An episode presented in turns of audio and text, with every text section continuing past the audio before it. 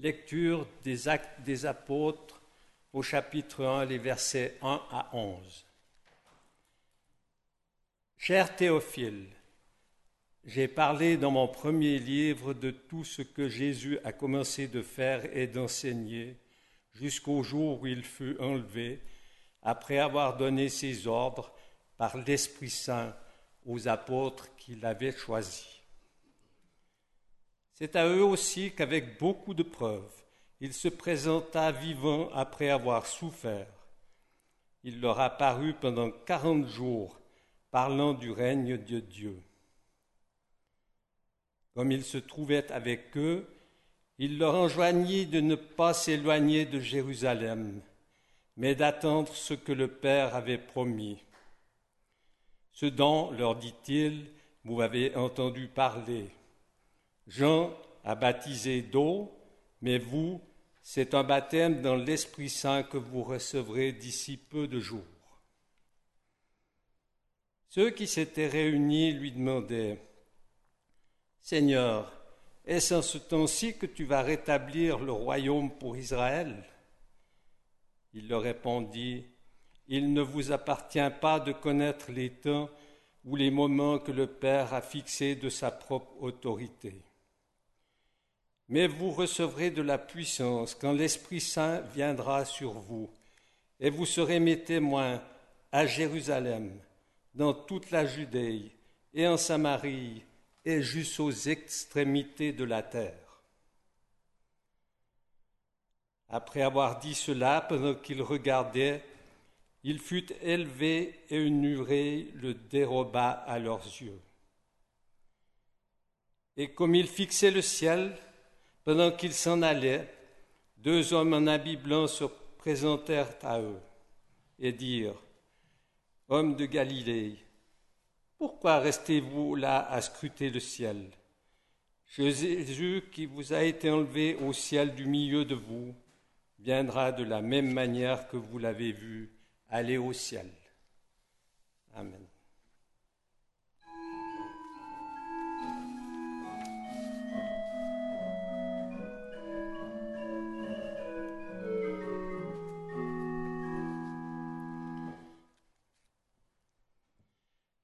Lecture de l'évangile de Luc au chapitre 24, les versets 46 à 50, 45 à 53. Alors il leur ouvrit l'intelligence pour comprendre les Écritures, et il leur dit, Ainsi il est écrit que le Christ souffrirait, qu'il se relèverait d'entre les morts le troisième jour et que le changement radical pour le pardon des péchés serait proclamé en son nom à toutes les nations, à commencer par Jérusalem. Vous en êtes témoins. Moi, je vous envoie sur, j'envoie sur vous ce que mon Père a promis. Vous restez dans la ville jusqu'à ce que vous soyez revêtus de la puissance d'en haut. Il les emmena jusque vers Béthanie, puis il leva les mains et les bénit. Pendant qu'il les bénissait, il se sépara d'eux et fut enlevé au ciel. Quant à eux, après s'être prosternés devant lui, ils retournèrent à Jérusalem avec une grande joie. Ils étaient constamment dans le temple et bénissaient Dieu. Louange à toi, ô Christ.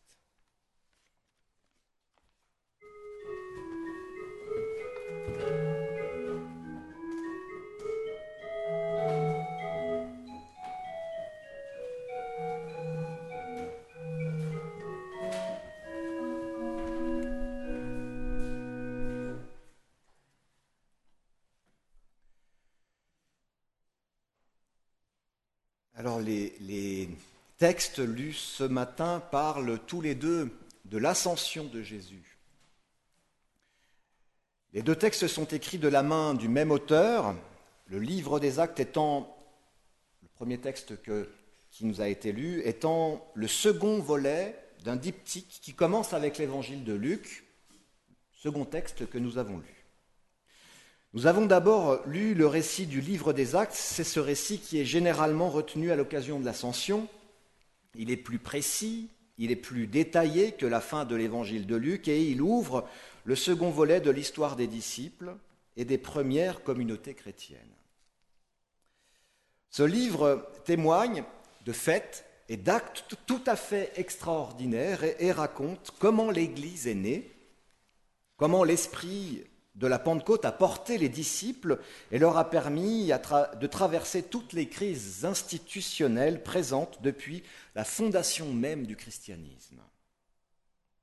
Le livre des actes commence sur l'ascension de Jésus, les disciples sont là, le voient s'en aller, sidérés peut-être, le cœur gros sûrement.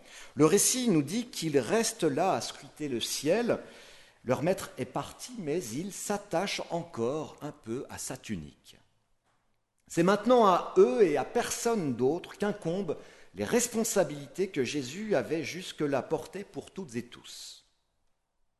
L'ascension de Jésus est pour les disciples le temps de la maturation, le temps de devenir des adultes dans la foi, le temps de prendre et d'assumer eux-mêmes des décisions, une révélation, une théologie et une foi toutes nouvelles. La séparation est toujours un moment délicat, surtout lorsqu'elle est définitive, et c'est alors que dans ces moments-là, et nous en avons vécu chacun, chacune, c'est alors que dans ces moments-là, tout se condense, que l'on revoit l'espace d'un instant tout ce que l'on a vécu avec la personne qui s'en va, et c'est comme si un rayon du soleil couchant éclairait le temps passé et en relevait le sens. C'est probablement ce qui se passe pour les disciples au moment, où Jésus les quitte, là. Lorsqu'on quitte une personne à laquelle on tient, lorsqu'une personne à laquelle on tient nous quitte, c'est toujours un mélange étrange de sentiments qui s'emparent de nous, mélange de joie, mélange de reconnaissance, mêlé aussi à de la tristesse et du déchirement. Mais Jésus ne va pas les laisser seuls très longtemps, puisque, vous le savez, dans une dizaine de jours, il leur enverra son Esprit Saint et avec lui toute la puissance de vie, toute la puissance d'amour, d'initiative, de projet dont ils ont besoin pour poursuivre leur chemin. Jésus sera là, mais là différemment, non plus physiquement, mais en esprit. Deux hommes en habit blanc se présentent à eux, très certainement pour les rassurer et les mettre en route sur ce chemin nouveau, maintenant jonché de leurs propres responsabilités. Si le livre des actes, lui, commence ainsi avec une séparation trop soudaine, avec tous les sentiments qui peuvent accompagner cette séparation, sentiment d'abandon, d'injustice, d'incompréhension, l'évangile de Luc, lui, se termine avec un tout autre sentiment, la joie. Et c'est sur ce sentiment-là, sur la joie, et c'est d'ailleurs étonnant que cette joie ne soit pas immédiatement présente au début du livre des actes, des, apôtres. Peut-être que déjà quelque chose euh, en tout cas qui est de l'ordre du sentiment de la joie, a déjà été un peu oublié ou élimé. Et c'est sur ce sentiment-là, la joie donc présente à la fin du premier volet, mais absente du début du second, que je veux vous parler ce matin. L'évangile de Luc nous dit clairement qu'au moment de se séparer d'eux, Jésus les bénit tous avant d'être élevés au ciel, et c'est alors que les disciples se prosternent devant lui qu'ils décident de retourner à Jérusalem et qu'ils sont saisis d'une grande joie. Une grande joie. Pas d'autre sentiment que cette grande joie. Et, et, le texte ajoute, et c'est ainsi que l'évangéliste Luc décide de clore son évangile, c'est dire si c'est important pour lui, puisque c'est la fin de son récit, le texte ajoute, ils étaient constamment dans le temple et bénissaient Dieu. C'est aussi dire l'intensité de cette joie pour qu'il reste constamment dans le temple bénissant Dieu. Je me suis alors interrogé sur cette joie dont parle cet évangile en me demandant si dans notre Église aujourd'hui, cette joie de l'évangile serait restée intacte ou si elle n'aurait pas été entamée, érodée sous les effets du temps qui s'est écoulé, ou encore les effets des innombrables histoires, péripéties joyeuses et, aussi trop souvent malheureuses dont l'humanité a le secret, secret d'ailleurs si bien gardé que l'être humain lui-même est incapable d'expliquer le malheur dont il est lui-même l'auteur. Mais, en fait, et de la même manière, est-il seulement capable de s'expliquer la joie qu'il peut ressentir? Je veux dire, la joie, celle avec un grand ige. Une joie qui est à dissocier du plaisir suscité par exemple par l'acquisition de telle ou telle nouvelle voiture ou tel ou tel autre objet, même si cela peut évidemment participer à une certaine liberté et aussi à une certaine forme de bonheur. Donc je veux parler de cette joie intensément vécue ici par les disciples, authentique moment de grâce. Il me semble que, tout comme le malheur, la joie dont parle l'Évangile, eh bien, ne peut pas s'expliquer. Je me suis alors demandé, mais où est donc cette joie dont témoigne l'Évangile? Et puis, quelle est cette joie dont il nous parle, l'évangéliste Luc, là? D'ailleurs, le terme grec kara, utilisé ici, traduit plus d'émotion que la simple joie dont il est question ici. Par kara, il n'est pas simplement question de joie, mais en grec, ce mot évoque aussi la paix. La joie de l'Évangile irait donc de pair avec la paix. Le pape François ne s'y est d'ailleurs pas trompé, puisqu'il a titré le premier grand livre, grand texte qu'il a rédigé après son élection à la tête du Vatican, La joie de l'Évangile, avec le sous-titre Exhortation apostolique. Ce n'est assurément pas un hasard si le désir de cette exhortation s'est imposé à lui au début de son mandat.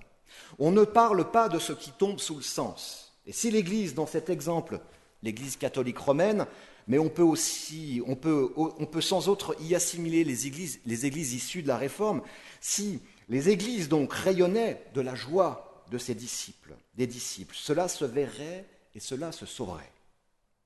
Nul besoin d'exhorter à la joie de l'Évangile dans l'Église si elle était effective. Peut-être aurait-elle davantage d'intérêt, cette Église, pour la société civile si elle irradiait de cette joie-là.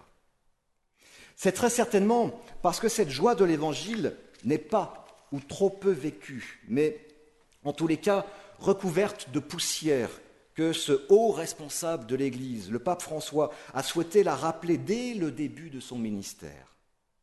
Parce que l'Évangile doit s'accompagner de joie.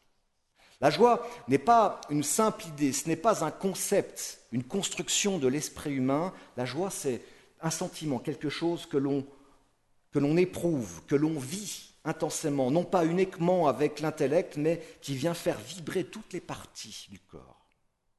La joie se vit dans la chair, où elle ne se vit pas. Lorsqu'on est comblé par la joie, et je suis certain que tous ici, nous avons déjà ressenti un tel sentiment de plénitude, c'est l'être tout entier qui vibre, notre être tout entier qui vibre. Il arrive même que certaines parties de notre corps que nous ne soupçonnions plus reviennent à la vie dans ces moments-là, lors desquels la joie s'empare de nous.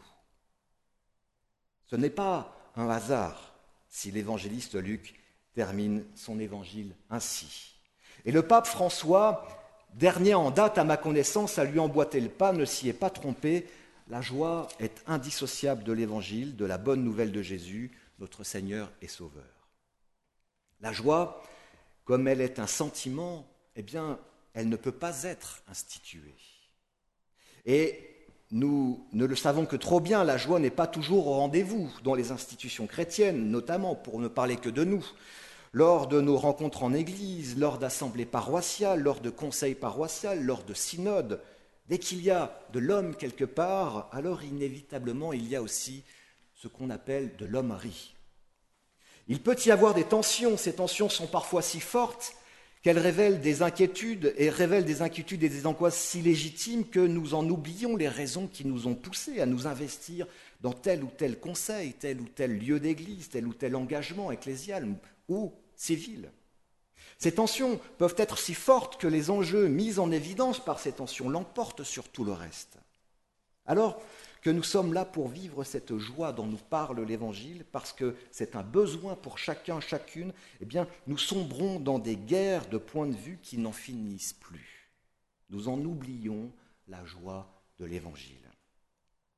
C'est qu'elle est fragile, la joie de l'Évangile. Mais rien, jamais, ne doit ni effacer, ni éclipser cette joie. Parce qu'elle doit être à la base de tout, de tous nos engagements, de toute séance de travail, de toutes les rencontres que nous faisons. Cette joie-là, cette joie de l'Évangile, c'est le ferment de notre existence et c'est le ferment de l'existence de notre Église. C'est elle qui donne goût à tout ce que nous faisons, même lorsque la tâche est ingrate, surtout lorsque la tâche est ingrate. Elle est comme une boussole pour ne pas se perdre dans des guerres intestines, dans des divergences théologiques qui mènent inévitablement à des relations stériles, à de la rancœur et du ressentiment. Enfin, inévitablement, j'y vais un peu fort peut-être. Elle est le meilleur indicateur de la santé d'un projet, d'une relation, d'une communauté, d'un engagement donc. Je voudrais vous dire que depuis mon arrivée dans notre paroisse, la paroisse de Gimel Longiro, eh bien je suis dans cette joie-là. Je suis dans la joie. Avec vous, grâce à vous, grâce aux conseillers, grâce aux musiciens, aux buveurs de bière, aux chanteurs de gospel, aux buveurs de café solidaire, à toutes les personnes de nos villages qui s'investissent, aux municipalités, à l'État de Vaud qui donne un peu beaucoup de leur temps, de leur argent, aux personnes qui ont donné par le passé, eh bien, il existe un lieu où nous pouvons parler de la joie de l'Évangile et où nous pouvons l'expérimenter concrètement, où nous pouvons la convoquer à chaque fois que nous nous rencontrons. Évidemment, nous savons combien cette joie est fragile et c'est un combat, bien sûr, de chaque jour que de la cultiver, que de la préserver, que de la faire grandir. Bien heureusement, nous ne sommes pas seuls pour ce combat. D'ailleurs, ce combat il est déjà gagné puisque Jésus l'a remporté sur la croix. Et c'est ce qui permet aux disciples de continuer d'espérer, même après le départ de leur maître, et d'être dans la joie de l'Évangile. C'est que la joie, on ne peut pas la forcer, on ne peut pas la contraindre, la joie, on ne peut pas la créer quand bon nous semble, parce qu'elle nous vient d'ailleurs et qu'elle nous est donnée par un autre. Cet autre, c'est Jésus.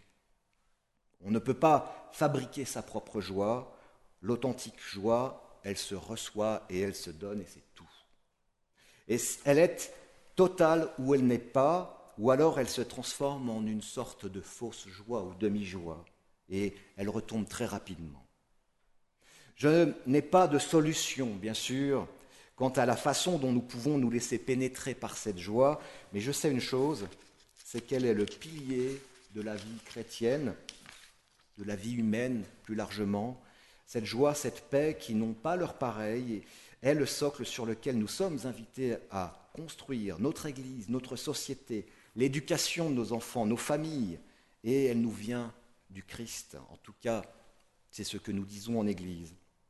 Du Christ qui veut, peut-être l'avez-vous entendu, qui veut nous baptiser. Dans le texte, le baptême, la question du baptême est présente dans les deux textes que nous avons lus ce matin. Jésus-Christ qui vient nous baptiser, qui veut nous baptiser non pas seulement d'eau, mais bien d'esprit. Nous baptiser de son Esprit Saint. Amen. Música